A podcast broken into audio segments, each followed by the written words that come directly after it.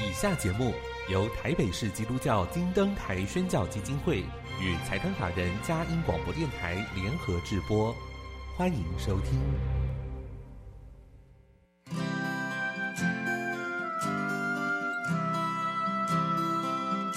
在现代紧凑的生活节奏里，以爱建立和谐的家庭生活，以喜乐专业的态度投入服务。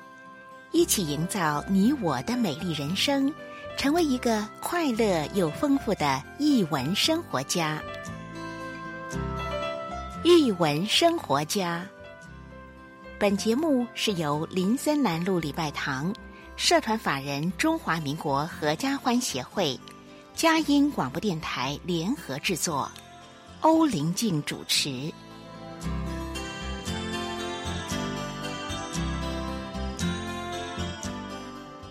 这里是佳音联播网台北 FM 九零点九，各位听众朋友，大家好！您现在所收听的节目是《艺文生活家》，我是节目主持人林静，很高兴跟您在空中相会。节目开始跟您分享一个展览的讯息：绝光而行红瑞林特展。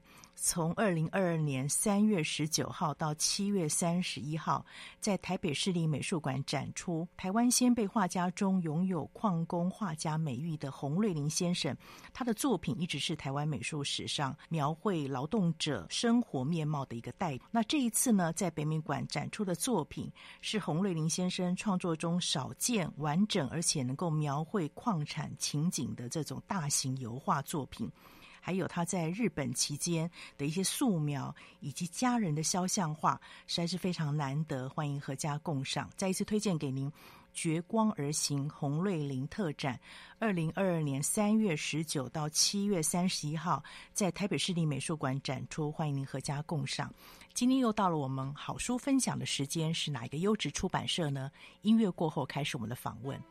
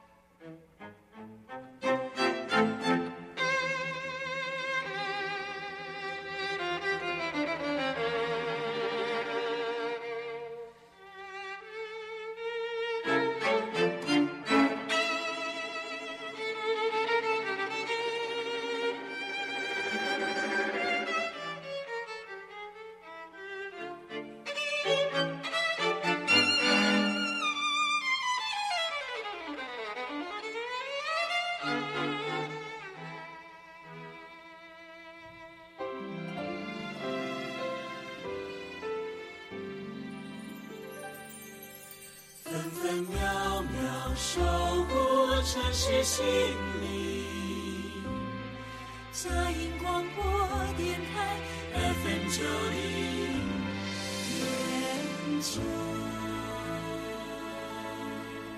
欢迎回到一文生活家，我是节目主持人林静。今天非常开心可以跟听众朋友在空中相会，也跟优质出版社的编辑来分享好书。今天来到我们节目当中的是字母文化的编辑巫嘉莲小姐，嘉莲你好，欢迎来到节目里面。老师你好，听众朋友大家好。对字母来讲，前一段时间有另外一位新方编辑来到节目分享，知道你们的用心跟对儿童读物一些选择的一些想法。嘉联大部分都是负责文字量稍微多一点的书籍，对不对？这对我们。一些孩子，当他绘本阅读到一个程度，需要大量阅读的时候，其实也是非常重要的。像每次只要编辑来，我一定会揪着编辑，然后问一下他的专业，就是就您自己编辑的角度来看，一本优质的小说应该有哪些的特质，是你觉得可以引进给台湾或是在地作家，你会推荐给大家的？那我想说，嗯，像不管是成人书还是儿童的书，其实像小说这样的作品，其实就是很重要一个点，就是要引起大家的共鸣。嗯，然后就是另外一方面，可能大家。嗯、呃，我们生活就是过这样的生活，但是我们可以透过书本去感受，或是去看到，就是不同人就是过的生活，或者他们体验过的东西，或是他们的思想这样子。是，对，所以我觉得像是不管是成人书还是儿童书，那这个部分都是非常重要的。假如以儿童书就是给孩子选的书来说的话，我觉得很重要的一个点是。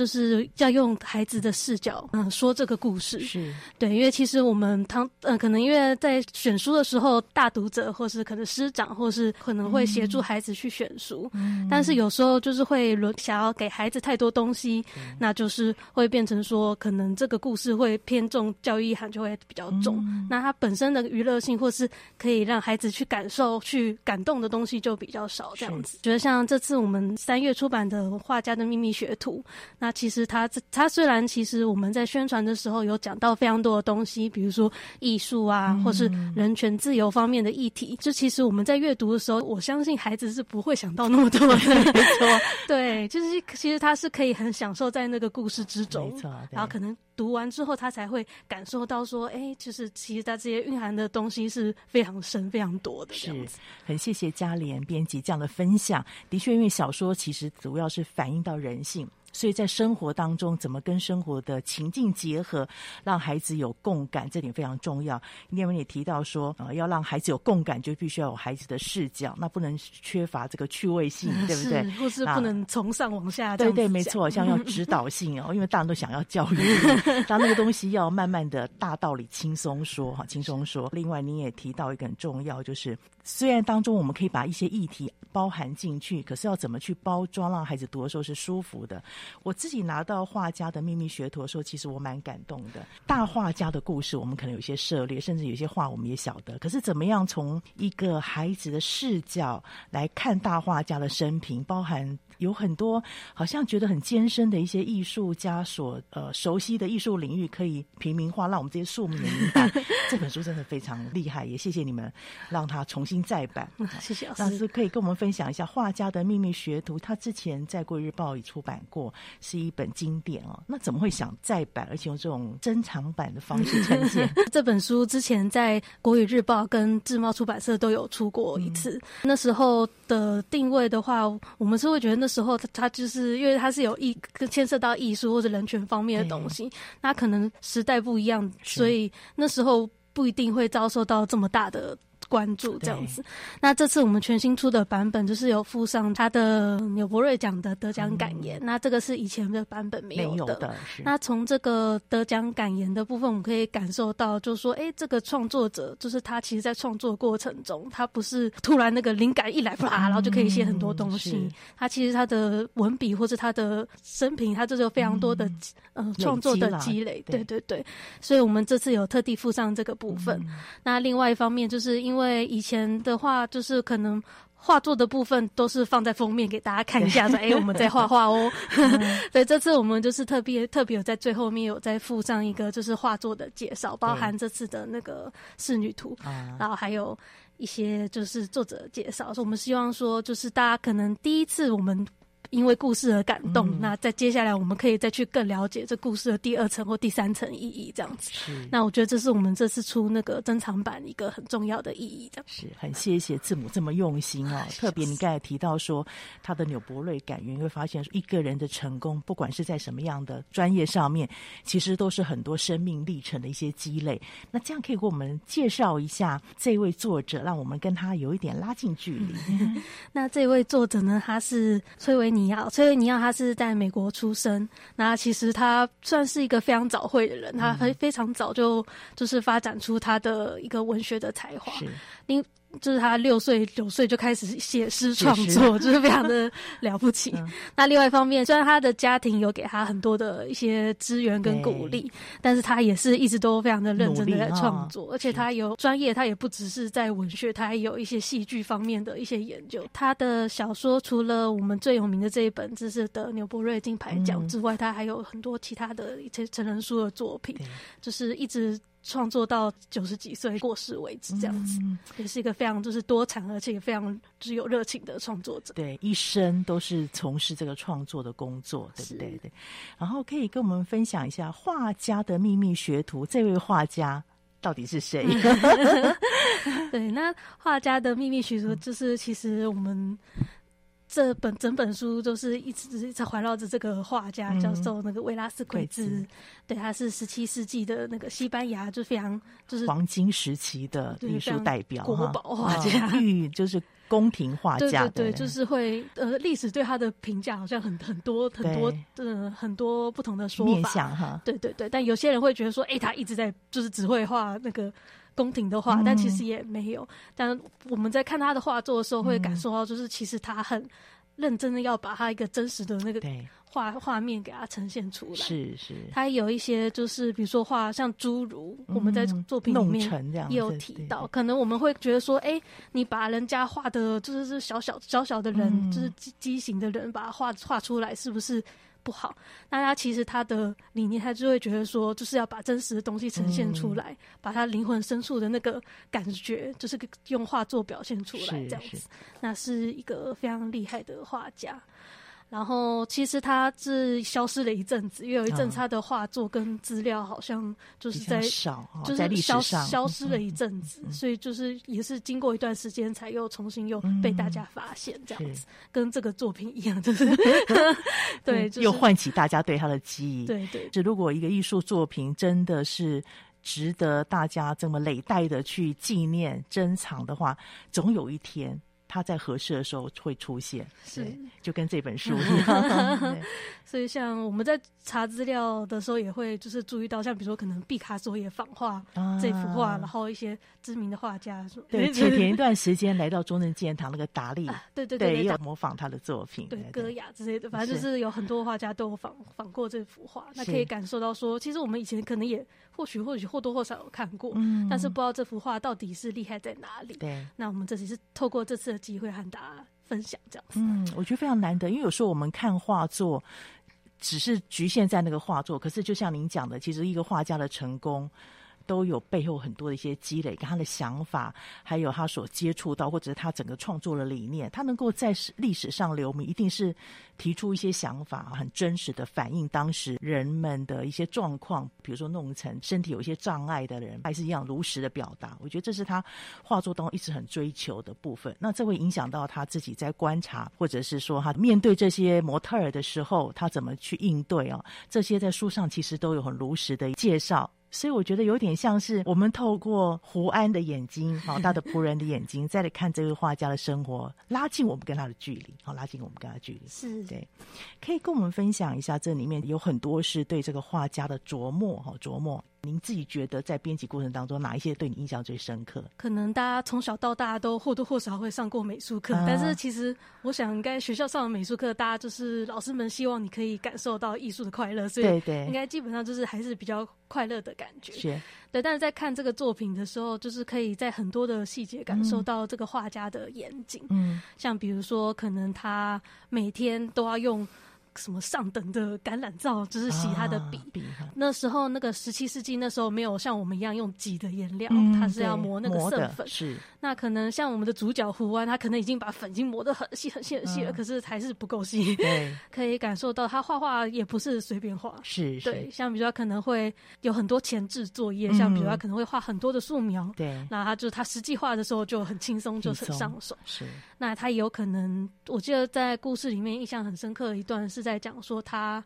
有时候会一直在画室，然后什么事都不做，嗯、就一直看，一直看，观察，一直看，对不对？对，对，然后主角就问他说：“你在做什么？” 他就说：“嗯、哦，就是我在工作啊，就是观察也是很重要的。”对，他这一段我觉得蛮精彩的，我自己看的时候蛮触动我。就刚刚嘉莲有提到的，他在观察，然后他告诉胡安说：“我坐在那里凝视某种东西时，是在感受它的形状。哦，就是我们只是看，可他是感受它的形状。这样等我开始作画时，手指。”才能掌握它的轮廓，同时呢，我也在分析各种颜色。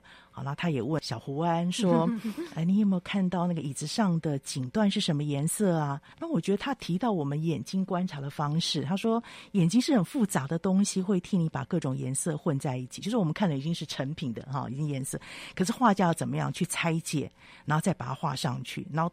我们观赏者的眼睛会自动的把颜色混合起来，我觉得这非常科学，非常厉害。就是我们可能看某一种色，其实有很多颜色混在上面啊、呃，它不是原色。可是画家想办法去拆解、去观察，然后透过自己的一个觉知跟技术，再把它组合起来，回到这个观者的眼睛，写得非常细腻。那个那个步骤。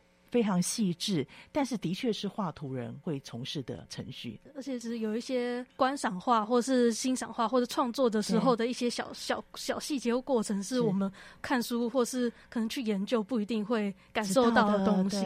作者用他的一个文笔，然后就是让大家就是可以一点一点跟着他去感受，是是不同的东西，没错，像那个光线光线的感觉，对不对？说他为什么喜欢早上去，早上的光线是怎么样，比较没有灰尘的。例子，我就想到说，有时候去画展的时候，看到有一些可能是行家吧，左看看右看看，终于明白他在看的层次跟堆叠的状况。所以我觉得看到这本书，就让我哎，把跟我自己的很多观展的经验做一些连接。真的非常谢谢字母，很用心，让我们重新再重温旧梦这本书的美好。好，那我们先进一段音乐。刚刚嘉玲有提到说，其实这本书有谈到很多议题啊，但是它这个议题怎么样可以包装？在这个故事里面，让孩子深入其境，然后慢慢成为内化成他自己的一想法。我们先进一段音乐，待会儿听听看嘉玲怎么说。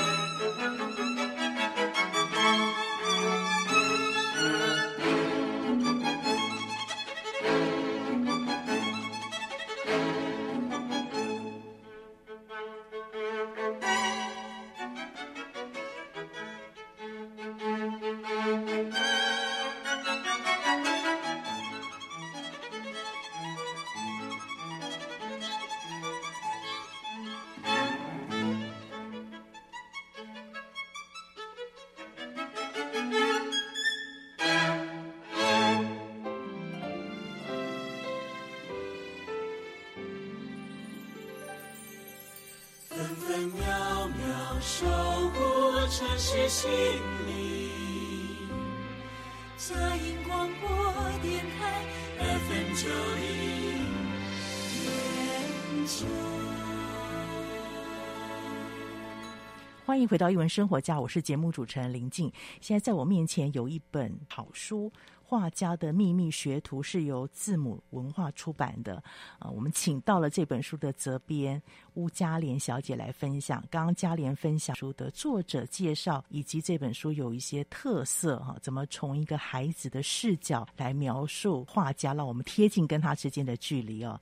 那嘉莲还要再给我们补充一些，它里面有一些很精彩的琢磨嘛？像我们刚刚有提到那个画家，他其实是一个非常追求就是写实的一个画家。故事里面有一段就是叙述，就是活灵活现，嗯、就是很想要跟大家分享。这、嗯、大画家，所以他会收很多学徒，那学徒会帮他就是做一些基本的一些工作，嗯、那他也会教他们画画这样子。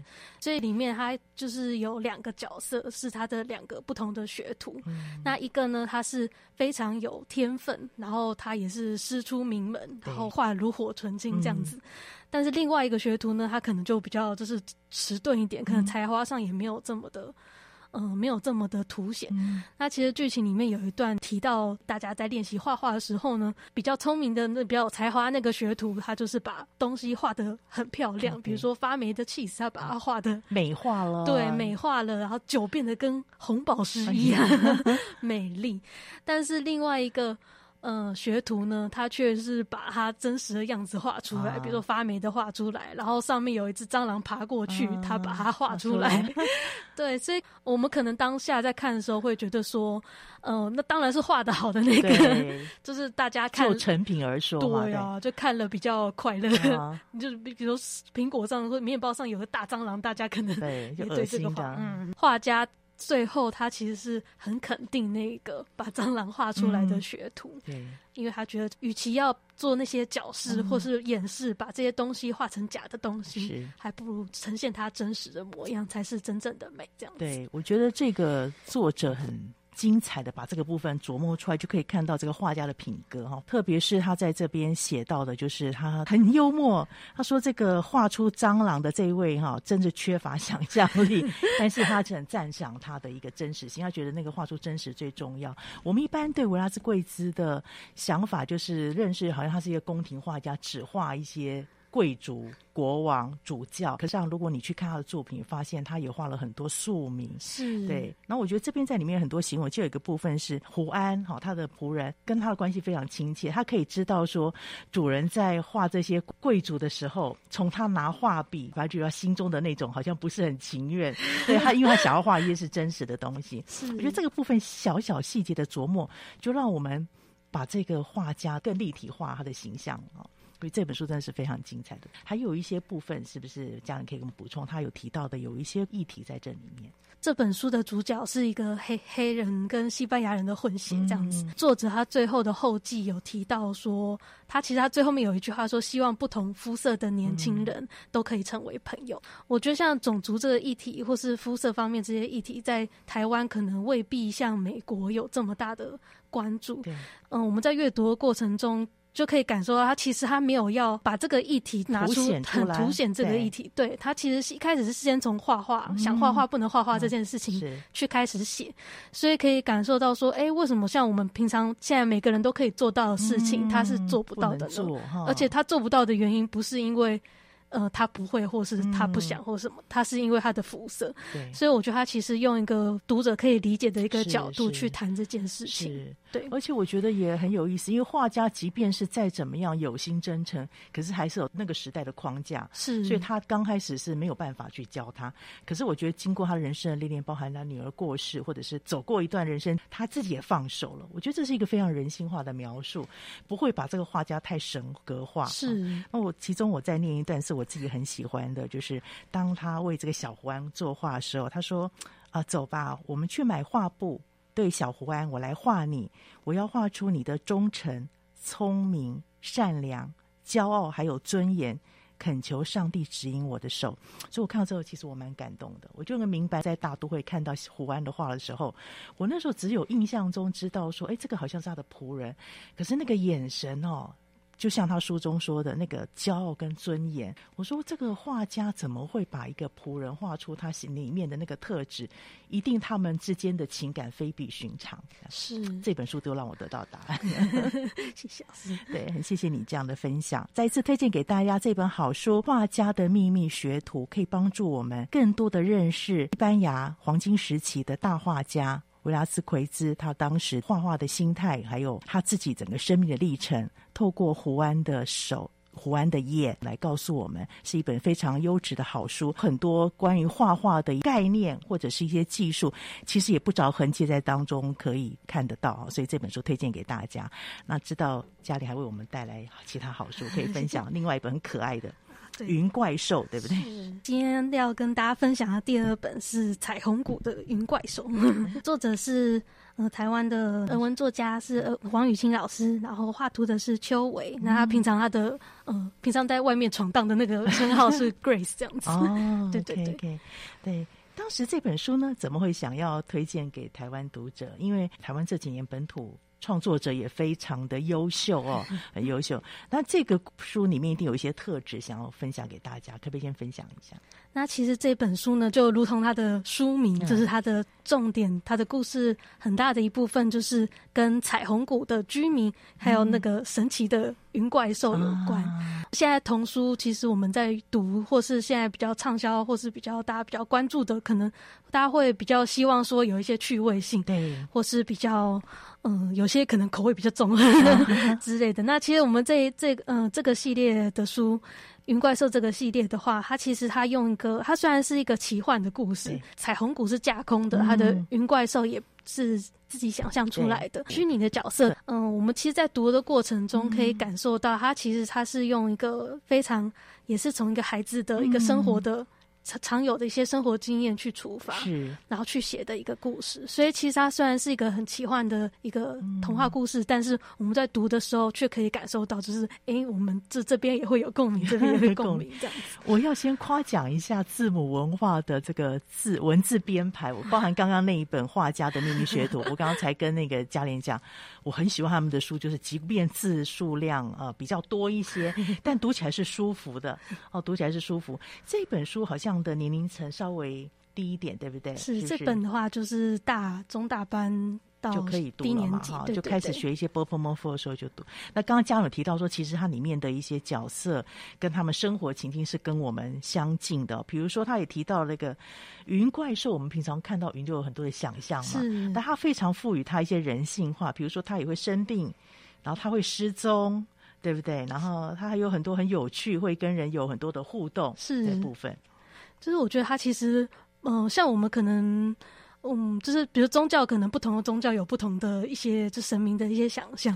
那其实云怪兽，它就是就是好像像我们每天都可以看到云云嘛，对，就是它其实它是一个随处可见的的一个东西。但是，嗯。呃这虽然，嗯、呃，我觉得蛮有趣的一个点是，我在看书的时候，就会一直这书里面就会一直反复的提到说啊，伟大的云怪兽。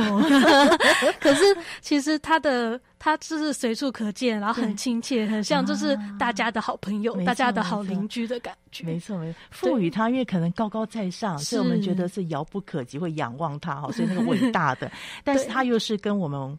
随处随在，哈，随处随在，跟孩子生活贴近。比如说，有锦道里面的角色也会暑假的时候 偷懒，然后把暑假作业堆了很久，那到最后去去承受那个最后的后果。我觉得这些东西都跟孩子的生活做贴近的，是还有一些友谊的关系，对不对？好，彼此的帮助，所以这本书真的很适合推荐给这个低幼的孩子啊。对，其实我们成人看也觉得会会心一笑。你会怎么来建议大家读这？对，就是如果是一些低幼的孩子。孩子会怎么样的共读？嗯，共读的部分话，其实因为我们的图文笔是非常的。就是就是有就是图的话是非常的多，嗯、对，所以其实孩子在读的时候不会觉得压力很大的，嗯、对，就读的时候其实他都会在一个很好的地方，是就是可以暂停一下、休息一下、休息一下。对。那其实我们当初在构想这一套故事的时候，其实呃，作者就是雨欣老师，他当时想的这些居民是一些就是不是真正的动物，是、啊、是一些奇幻的生物，啊、所以可以在读的过程中也是观察看看，哎，这些。就是我们那个里面的角色，他到底做些什么，或是其实像插画家也有嘛，有一些小小嗯小彩蛋，对，在里面去观察，我们就不爆雷太多，让大家来读。因为每一本好书，其实都希望大家实际上来阅读，是，然后去欣赏它的这个图像跟文字的美好，会在你心中会产生很美好的一些记忆。那这也是丰富我们的阅读经验，看不同类型的书。所以当绘本读到一个阶段的时候，也许可以来从事这样的一个算是桥梁书的类型，对不对？讲述类型，帮助孩子，也帮助自己，啊，那发掘自己心中内心的小孩。非常谢谢嘉玲这样分享《彩虹谷的云怪兽》，推荐给大家，是由儿童文学作家王雨清老师跟邱维。啊，他说外面的艺名是 Grace，对不对？好，他也是一个留英的绘本插画家，对不对？对，英国剑桥，对，这个都非常优秀的。然后他的图像也非常的温柔，好，是舒服的。我觉得跟那个云的特质很接近，对不对？啊，对，软绵绵的彩虹谷的云怪兽，推荐给大家。啊我们先进一段音乐，等下再看一看嘉玲还带来什么样的好书。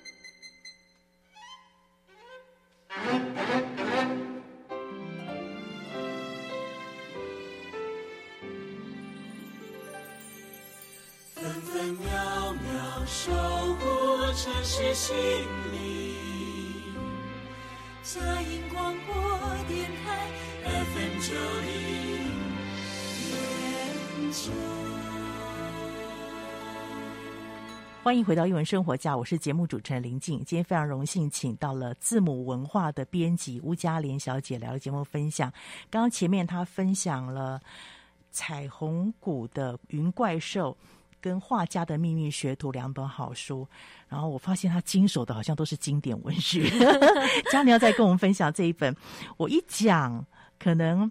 呃，孩子有的可能不熟悉，但是爸爸妈妈应该就听过《企鹅历险记》，可以跟我们介绍一下这本书，有经典再现了。是，那《企鹅历险记》的话，它是由呃瑞典的作家就拉格洛夫所创作的作品。嗯、拉格洛夫他是就是他是第一位得到诺贝尔文学奖的女性作家，这样子。这部作品其实是一本就是类似教科书的东西。嗯、那他为了要创作出呃这部作品，他就是虽然他有一些残疾，他行动不便，他就是走遍瑞典，瑞典的大江南北去取材，这样子，嗯、后来才写出这样的作品。就是讲一个调皮捣蛋的小孩，嗯、就是变小，呃，越做坏事变小，然后跟着就是燕儿，跟着就是鸟类去旅行的一个故事。那、嗯、就是把这个瑞典的整个风情，还有他们的地形做一点介绍。我在想，如果我们以前小时候读的地理啊。哇，是这种方式来描述，我们一定爱死地理了，真的。对，以前只是在背那些铁道经过的地方，很辛苦。然后背首都，没错没 错。但如果用这种方式，故事性的话，其实也许更能够拉近我们跟这些地理知识哈的风俗民情的一个距离啊。可以跟我们分享一下这次改写的儿童文学作家施小姐。也非常的精彩，对吧？他个人的背景 是。那这次我们请到就是童话作家，就是施养慧老师来帮我们改写这次的《企鹅历险记》。嗯嗯、那其实，呃，当然老师本身就是有长长呃长时间从事很多的童话创作，嗯、就是非常厉害的作家。嗯、那但其实最主要的原因是因为其实他的研究所，他的研究主题就是《企鹅历险记》。那我们就是。请专家，就是算是请专家来，就是做这个改写。改写啊，《奇鹅历险记》在台湾有非常多的版本，嗯、就从以前到现在。对，除了完整版以外，也有很多的就是改写版。嗯、但是其实他们都就是为了让孩子就是可以比较快的理解这个故事，所以有很多删减。嗯，所以我们这次非常希望说，那个施施雅慧老师可以透过就是这个他对原著的理解，嗯、就是他就是可以把这个改写，就是改写到非常的。到位，然后尊重原著这样子，后来也成功了。是 我觉得一个改写有一些成功的关键哈，就你编辑立场来看，有哪些呃元素是能够成为成功的关键？嗯，因为有很多经典作品，其实都是可能流传很多年。对、嗯，随着时代的改变，其实会感受，嗯、其实大家都会感受到，就是那个时代的作品不一定会适合现在的对那个语汇语境已经不同了，对，或是可能比如可能以前大家会有一些。嗯，刻板印象，或是有一些过度乐观，嗯、有某某个每个时代都不一样。一样可能某个时代大家很喜欢长袜皮皮，然后可能这个时代，嗯，小读者又会觉得你怎么那么奇怪呢？对，改写的话其实是让经典可以就是换上新新衣服再重生的一个方式。是好的改写的话，就是尽可能就是要。把它原著的一些优点跟特色，嗯、就是可以把它就是保留，或是把它呈现的更好。对，就像我们这次的改写，印象很深刻的是，因为我我们前期在查资料的时候，其实有看到，比如说可能有些学者他就直直言不讳，嗯、说《企鹅历险记》本身。原著是有五十五个章节，哦、那其实像出完整版的话，都可能要上下册，跟字典一样厚。对对对对，那其实这个对于小现在的读者来说，嗯、尤其是呃大家现在图像方面可能比较就是擅长，嗯、所以他们就会觉得说这里实在太冗长，嗯、或者是太累赘。那其实读那个连学者都直接这样说。嗯、后来我们在看这施老师的施养慧老师重新改写这个版本的时候，其实我们是很感动的，嗯、因为呃他其实把主重点放在三个主角的。成长，嗯、但是他又不会说东西删减的很多，他有些做融合嘛，对，对不对？像可能在读，等大家实际拿到书在阅读的时候，可以感，觉可以发现说里面有个两个角色，是那个奥萨跟他的弟弟马兹。他其实像这这。呃，这两个角色在其他删减版可能是会被拿掉，但是他们两个的故事也是非常的，我非常感动。本这次改写里面这个故事是 触动我心的，是因为其实也也配合当时的时代背景，就他们那时候的那个肺结核的那个状况，对状况是非常严重的。这两个主角就奥萨跟马兹的。这个故事他就提到说，关于病情的、嗯、呃疾病的传播的那个知识是的一些一些叙述。是那这个部分可能一方面也是比较沉重一点，有可能又跟生死有关，关系。所以在往年很多删减版都会拿掉。嗯，对。那像这次他不但就是有保留这个部分，另外一部分就是像读《起了历险记》的时候一个很。重要的部分是他的心理描写非常的到位，这样子。啊、像比如说，可能尼尔斯就是主角尼尔斯变小，然后飞上天。啊、那飞上天，大家可能一般人想到会觉得，哎、欸，很开心啊，啊就很好玩呐、啊。但其实因为他那时候刚被变成小矮人，啊、所以像只有拇指头大的小矮人，所以他就会。飞就会先高兴，就哇，好高兴哦，飞起好高兴。可是又开又难过起来，就觉得说我就已经被变成这个奇怪的样子，我怎么可以开心？没错，对他其实他描写的非常的真实，对对，所以这个部分就是让我们可以更多去了解孩子那个心情起伏，其实是转换非常快。你们觉得孩子的情绪也是来得快，去得也快。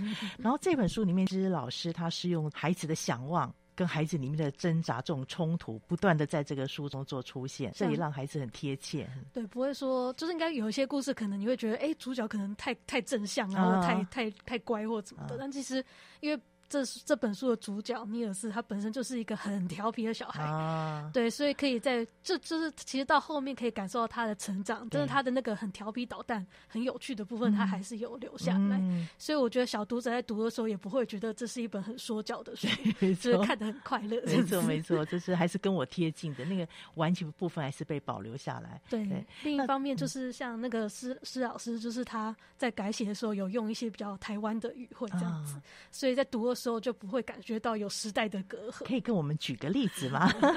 像比如说，呃，在有一个地方叫卡尔斯克鲁纳，啊、那这个地方里面有一个铜像，啊、那铜像。它就是长得很奇怪，那它原文的叙述可能就说哦，那个嘴巴长长的人，啊、那其实像嘴巴长长的人，我们在读的时候可能就不知道是什么意思。对对。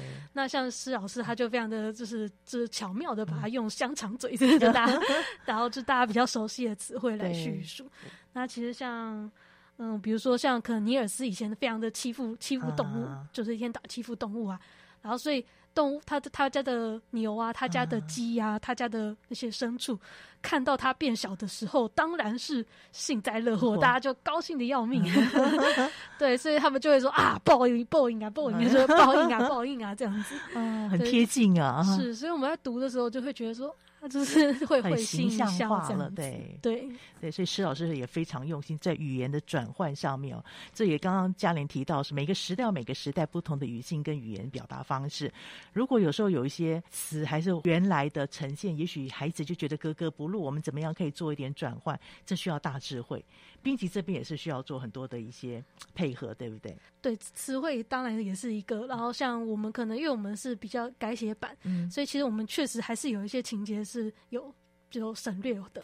但是就是在就是会在故事衔接的时候，就会有一些状况是，比如说，哎，这边可能会提到我们有调整过的部分，啊、所以我们就会用一些方式，就是让它可以看起来。就更顺畅，顺畅对。然后我知道这里面还有一张地图，是分享一下。嗯、呃，我们自己的评估是觉得说，可能以前在大家在读《企鹅历险记》的时候，会有一个困扰，嗯、就是它可能地名都非常的陌生，就是瑞典我们已经不是不怎么熟了，我们只知道 IKEA，还有斯德哥尔摩，大概就这样子。对，对，所以我们在看的时候会很担，会想说。假如附上一个地图，让大家可以跟着尼尔斯去，是就是去进行他的旅程，会更了解这个故事，不会因为那个地名而很混乱。没错，像比如说，可能他的很多湖名字听起来都很像，都很像。对，所以所以当然看比对我们的那个地图拉页的话，就比较不会有这个困扰。而且你们好用心，你那个地点上面是根据出现的章节，是对不对？就是很很快去对照，马上就找得到。我觉得这都是一个编辑的贴心，哎，让我们阅读的时候更容易，因为它本本身就是一个北欧国家的故事，不是那么熟悉了。然后呢，经过改写之后，让我们可以拉近距离，就有一个地图对照。所以下次搞不好我们解封之后，疫情平缓之后，大家也许很多人看了这本书就带着去那个 瑞典，瑞典对，去瑞典这样子先预习，先预习一下，这也是很好的一个方式。那另外我要赞赏这一次这个会者，真的是画的好精彩，可以跟我们介绍一下他。对，这个画家呢，伊凡杜克，其实他是在法国算算是蛮多创作的一个插画家。嗯、那其实他在台湾的作品并不是很多，嗯、就没有被引进的很多。但是他就是他本身非常擅长这种自然景色的一些描述。而且他其实我觉得他的优点是他可以他的造型非常的容易辨识，对，然后颜色对比非常的鲜明。那其实我们在介绍这本书的时候，大家都会先被他的。就是 图像吸引，真的，因为一看就觉得好特别哦。是，因为本来如果你讲的是很多地理又不熟悉哦，地理的确会有一点点距离。可是那个图像会帮助你，哎，想要继续看下去。对，因为像其实《企鹅历险记》长篇的版本，往年比较少配插图。对，那可能。最早最早以前的版本可能是配合，就是当时最初的那个原原本的那个版画，对，那但其实就是黑白插图。对，那其实我们这次就是很就是很荣幸能够请到这个插画家帮我们就是画图，对，他就其实他用一个非常现代、大家很视觉的方式去呈现这个故事，让大家在读的时候也可以很享受，在看图也可以很享受，对，这样。为什么每次都要请编辑来啊？就是知道是一个好的作品，除了原汁原味呈现，或者是改写之后有一些啊奥妙跟秘辛之外，那个图像的安排也都是出版这边的用心哈。出版这边的用心，谢谢嘉莲今天这么精彩的分享，给我们带来三本好书《企鹅历险记》。彩虹谷的云怪兽跟画家的秘密学徒都是有不同类型，但是同样都可以丰富大家的阅读。很期待下次精彩的书再带到我们节目分享。谢谢老师，各位听众朋友，谢谢你今天收听我们首播在电台。过几天之后，你可以上我们嘉音联播网点选下载区，或者是我们现在已经有 Podcast。过几天之后，你可以上这个 Podcast 点选译文生活家。